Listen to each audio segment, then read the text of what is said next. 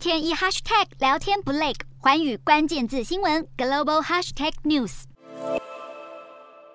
美国女子职篮球星格林纳因为持有含大麻油的电子烟夹，在俄罗斯被逮捕，面临十年徒刑。美国国务卿布林肯二十七号宣布，将与俄罗斯外长拉夫罗夫进行乌俄战争以来的首次对谈，争取俄罗斯释放格林纳，以及同样被俄罗斯拘禁的退役美军陆战队员惠兰。布林肯没有公开所谓重大提议的细节，不过知情人士透露，美国政府是向俄罗斯提出换球，准备释放已经被定罪的俄国军火商布特，来换回惠兰和格林纳。布特有死亡商人之称，是全球最大军火商之一，被指控为恐怖组织提供物资、取得并出口防空导弹。二零零八年，他在泰国一次跨国缉捕行动中落网。二零一一年，在纽约被判了二十五年有期徒刑。克里姆林宫坚称，布特是受到政治迫害的企业家，不断要求美方释放。根据俄国媒体报道，布特是俄罗斯重要的军事情报来源，因此美方若提出拿布特交换，或许能够说服俄国答应。不过，克里姆林宫否认有这项协议。据传，布林肯除了取得这项换球提议的回复，也将讨论恢复乌克兰粮食出口的问题，并警告俄罗斯企图并吞乌东顿巴斯地区的危险性。